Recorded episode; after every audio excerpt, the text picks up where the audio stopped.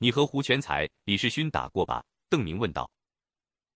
贺真点点头，他和李世勋交手多次。以前胡全才巡抚云阳时，李世勋是他的部下。郝瑶琪和贺真和此人都多次对阵过，我多次输给胡贼、李贼。对过往的战败，贺真并不讳言。胡全才在云阳巡抚任上，时有来自洪承畴的全力支持，而奎东闯营旧部不但领地贫瘠，而且还受到永历朝廷的猜疑。无论兵力还是给养清军，都远远好于奎东明军。因此，贺真、郝瑶琪虽然反复攻击云阳、古城、襄阳一线，但始终无法歼灭这一带的清军。即便明军给胡全才造成了一些杀伤，他依旧能够从长沙得到源源不断的补充。贺真从大宁带出来三千兵，现在差不多全是甲兵了。这些天让府兵搬运物资时，他就在训练这些新战兵。不过只有几天功夫，还远远没有练好。贺真的甲兵加上其他人留在钟祥的战兵，也有三千多，和清兵前锋的实力相差不多。只是邓明觉得训练不足，正面交战估计还是难以取胜。但贺真不这么看，他指出，从信件上看，李世勋只是一个名义上的统帅。清军的四千披甲来自湖广各地，原本互不同属。如果是堂堂对阵，攻城或许还好；如果突然发生紧急情况，清军的凝聚力和应变能力其实很可疑。因此，贺真主张出动出击去偷袭清军先锋，而不是固守钟祥，等待其他明军回援。他还对邓明声称了解李世勋的致命弱点：李贼见小利而亡命，每次遇到有抢攻。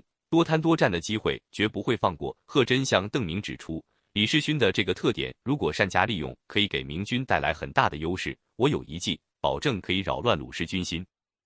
贺真提议邓明带着钟祥守军去正面迎击清军，而他带着本部隐藏在路边。见到邓明人少李世勋肯定会发动追杀。邓明在诈败的同时，可以扔下辎重诱敌，等清兵队形散乱后，贺真就突然从旁边掩杀出来，肯定能够大败李世勋。在贺真的极力主张下，邓明同意主动出击。就算贺真不说，他也觉得明知清军的动向，如果不加以利用，那太可惜了。见邓明虚心采纳，贺真心里非常高兴。出征以来分到了不少东西，但是财物他是永远不会嫌多的。现在元宗帝和刘体纯都不在城中，郝瑶琪更远在襄阳府。虽然邓明已经派使者火速赶去通知他们，但是贺真估计他们无法及时赶回来。歼灭清军先锋，肯定能缴获不少物资。贺真知道邓明从来不会拿很多，其他人既然没有参战，那随便给一点东西意思一下就可以了，剩下的就都归他贺真了。在钟祥明军积极准备迎战的时候，胡全才统帅的水陆大军也从武昌出发，急急忙忙追赶前锋的脚步而去。虽然胡全才也知道兵贵神速的重要性，但湖广总督率兵亲征钟祥。这么大的一件事，岂能不惊动全城？总督大人走出衙门，准备离开武昌城时，武昌府的官员近身就夹道欢送，无数的士人当场赋诗，预先歌颂着总督大人把安陆贼人扫荡一空的丰功伟绩。大部分人都满脸堆笑，预祝胡总督旗开得胜。黎廷扫学，不但驱逐邓明，更一举攻下好瑶旗在防，逐的巢穴。还有一些官员则眼含热泪。表示胡总督为王室不辞辛苦的这神实在太令人感动了，是天下忠臣孝子的楷模。更有个别人先是笑容可掬的说吉利话，然后热泪盈眶的表示忠心。最后闹腾了一个多时辰，胡总督总算来到码头，在他的坐船边，又有大批的武昌父老来敬酒，整齐的高喊着“总督大人为民除害，胡广黎树同感大德”之类的口号。在仅仅一水之隔的汉阳府，胡全才又受到了规模相当的一次欢送。虽然耽误了一些时间，但是这种欢送还是让胡总督心里高兴的。这证明武昌、汉阳的士人还是支持自己的。这次出征钟祥前，胡全才还担心本地幕僚会纷纷抱病不参与同行。如果武昌府、汉阳府的官吏、士人真与胡全才对抗，湖广总督还会感到很棘手。他估计武昌、汉阳的人若是不能在收复钟祥的行动中立功，就会极力贬低这次军事行动的意义。而现在一起都很完美。武昌、汉阳的兵马虽然留下防守，但本地幕僚都跟着一同出征。在事后给朝廷的请功奏章上，这些士人也都会得到胡全才的大力赞扬。他也知道，允许外地兵在武昌、汉阳开油，多半不得人心。不过，为了军心士气，胡全才也是不得已而为之。事后如果有机会，他当然还要全力修补关系。武昌的士人既然能够分到功劳，当然也不会再说湖广总督的怪话。就连那个麻烦篓子周培公这两天的表现，也让胡全才很满意。这厮最近一贯给湖广总督脸上抹黑，借此显示他的高瞻远瞩。本来胡全才已经打定主意，等收复钟祥后，就跟朝廷汇报说，这个周举人在被俘后曾向匪首乞求饶命，更与邓明私下密语数瑞。回到武昌后，更造谣传谣，行迹极为可疑。看到周培公今天东跑西颠的鼓吹胡全才的英明神武，胡总督心里一阵阵冷笑，现在知道害怕了，迟了。话虽如此，胡全才心里也有一丝动摇。要是按照他原本的计划，周培公肯定逃不了一个凌迟，让湖广士人好好看看得罪湖广总督会有怎么样的下场。但现在周培公表现的这样驯服，如果胡全才还那么凶狠的报复的话，可能会让其他人在畏惧之余，也感到胡总督是个睚眦必报的人。那样将来若是有人无意得罪了他，就可以不顾一切的得罪到底了。或许让他落一个问角就差不多了吧，让人知道老夫的手段和宰相度量。胡全才扫了一眼身畔的幕僚，周培公还在那里唾沫横飞地歌颂胡全才的刚毅果敢。他在心里琢磨着，罢了，再看看他后面如何了。如果真的知情识趣，免了他的功名就是。欢送的武昌人群站在岸边，遥望着湖广总督的旗帜，且行且远。提督武昌马军的清军将领，还有他的岳父都在其中。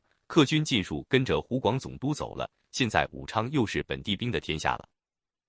两天后，小福王怎么说？近身见女婿来拜访，立刻询问起事情经过。使者是今天早上才回来的，马军提督立刻就来向岳父报告，说道：“一路平安无事。邓明给他一顿上好的酒菜，还赏了他五两银子，并让他带话回来，说明廷那边把这赏先记下了。若是泰山什么时候想要，可以去领。”邓明还让使者传话，问有没有亲信家人被山西佬裹挟在身侧，将来若是碰到，也好款待一番。嗯，近身琢磨一下，摇了摇头。若是给名字的话，就落下把柄了。而且周举人说，小福王在钟祥的兵马其实没有多少，估计退兵的面较大。这个近身的另外一个女婿跟着胡全才出征了。本来武昌、汉阳的近身和湖广其他地方的兵还有些香火情。但这两天外地士兵在城内敲诈勒索，让武昌市人恨透了他们，巴不得他们和胡全才一起倒霉。这个近身虽然也有类似想法，但如果胡全才兵败，他在总督幕府的女婿也会有危险，所以不能继续向邓明通报军情了。有备无患，近身又思考了片刻，觉得手心手背都是肉，周培公的预测也不一定全准，就让马军提督再派人去一趟钟祥，就说武昌市人大都心怀大明。盼王师如赤子之望慈母，若是遇到武昌的年轻士人，还望小福王看在他们父辈的面子上，尽数放过。也不知道还来不来得及。近身又与女婿密谋良久，他们估计现在两军前锋可能已经接触，这次去送信会更加危险，所以不再写信，而是让使者带口信去即可。不过这个近身有女婿随行湖广总督身侧，不代表其他近身都有此职在军中。在他的求情使者带着口信再次往钟祥而来时，邓明与贺真二人已经带着军队离开钟祥，直奔李世勋的清军先锋而去。这两天里，他们又接到不少匿名信，向明军汇报湖广总督的最新动向。有好几封信里还给邓明出谋划策，提出各种杀败胡全才的计策。在这些信和把他们带来的使者口中，邓明已经听到了不少替武昌和汉阳士人求情的要求。对于这些要求，邓明当然一概答应下来。还有一个使者的要求比较特别，是要求邓明对江陵兵将网开一面。据赵天霸分析，这个近身的消息来源很可能是江陵军中，本人也可能是江陵籍贯。到时候若是发现有某支江陵兵将脱离湖广总督躲在后面，那多半就是这个匿名信主人的情报提供者。如果只是被勒索了几两银子，多半不会恨到这个地步。最近，邓明已经通过使者和探子知道了一些武昌发生的事情。也大概猜到了胡全才丧失民心的原因，可能是被大兵打了，甚至可能被乱兵烧了间屋子，捣毁了庭院。可大兵们有湖广总督撑腰，奈何不了他们，只好找我们替他们出头。探马报告已经发现了清军的先锋哨探，邓明下令排兵布阵。列阵的明军以府兵为主，还有钟祥的留守部队，一侧靠着汉水横着摆开，而贺真的本部则隐藏在邓明军阵的另外一侧，稍靠后一些的位置。列阵的明军能够有效的截断清军的侦察兵，保证贺真的实力和位置不会暴露。等清军陷入混乱后，贺真就会带领部队摸上前去，从侧面对清兵发起猛烈的攻击。见到严阵以待的明军后，清军探马十分惊讶，他们一路急行而来，并没有见到明军的几个探子，更确信没有让明军的探子靠近身后的主力，还以为很好的隐藏了实力，能打钟祥一个措手不及呢。清军探马停下脚步，转身去向背后的主力报告时，贺真正站在邓明身边，一起眺望对面的敌军动静。离开钟祥前，贺真准备了大量的铜钱和小块的布料。据他介绍，用这个诱敌比往地上撒银子更有效。大量而不是价值太高的财宝，能够让敌兵的阵容迅速陷入混乱，持续时间也能更长。不过，光是铜钱也不行，贺真还让邓明准备了银子碎屑，准备和铜钱。布头一起往地上扔，看到遍地的铜钱和布料，敌兵肯定会俯身拾取。就算本来不太贪心的，看到同伴一枚又一枚的把铜钱往口袋里塞，揣起一块又一块的好布，也会忍不住捡起来。而碎银子呢，肯定比铜钱值钱，但是又小又不少找，不少被踩到土里面去，敌兵就会不停的翻哪翻，想再找一块出来。贺真的经验就是，诱敌用的东西一定要又多又小。不然一下子捡干净了，就起不到效果了，价值更不能太高，要让敌兵怎么捡都还嫌少。我曾经用这个计谋打败过李世勋两回，贺真自信的说道。好将军也用这招打败过他，就是你们至少用过三次。邓明大吃一惊，这是贺真事先没有告诉过他的，你还指望李贼继续中计吗？是啊，他已经中过三次计了，说明这计谋对他管用啊！看邓明表现的如此惊讶。贺真感到十分不解，邓明盯着贺真看了两眼，他觉得即便是一条狗，被同一只棍子打了两次后，也该认得那根棍子了。如果李世勋再中计的话，那他还是灵长类吗？不过事已至此，所有的准备工作都已经就绪，士兵们也都被反复交代过，已经无法修改计划了。邓明只好默默祈祷，盼望李世勋的记忆力和智力都与爬行类动物看齐。清军主力陆续赶到。在邓明的面前摆开阵势，见明军士单力孤，大批清军将左都跃跃优势，打算冲上去把对面的明军杀个片甲不留。但他们的统帅李世勋却捻着自己的胡须，望着对面明军的旗帜，默默不语，迟迟不肯下令发起进攻。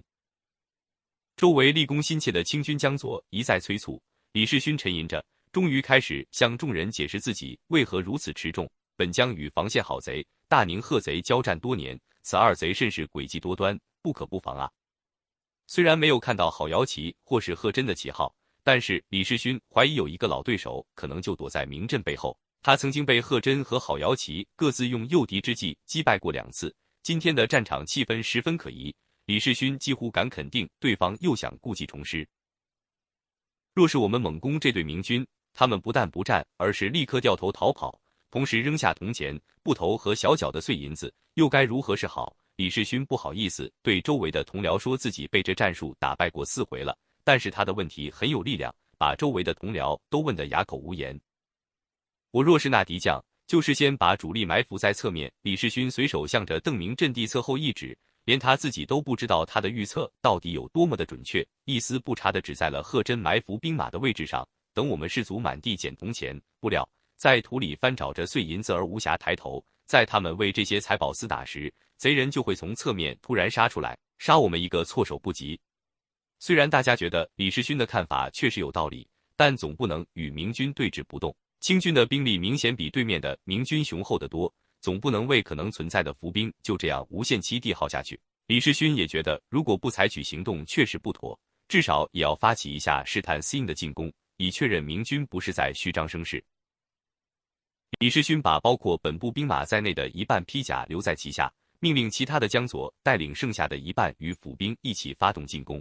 这样，就算中了敌人的计，有一半披甲在手，而且还是更精锐、更训练有素的一半，李世勋就不至于陷入无计可施的绝境。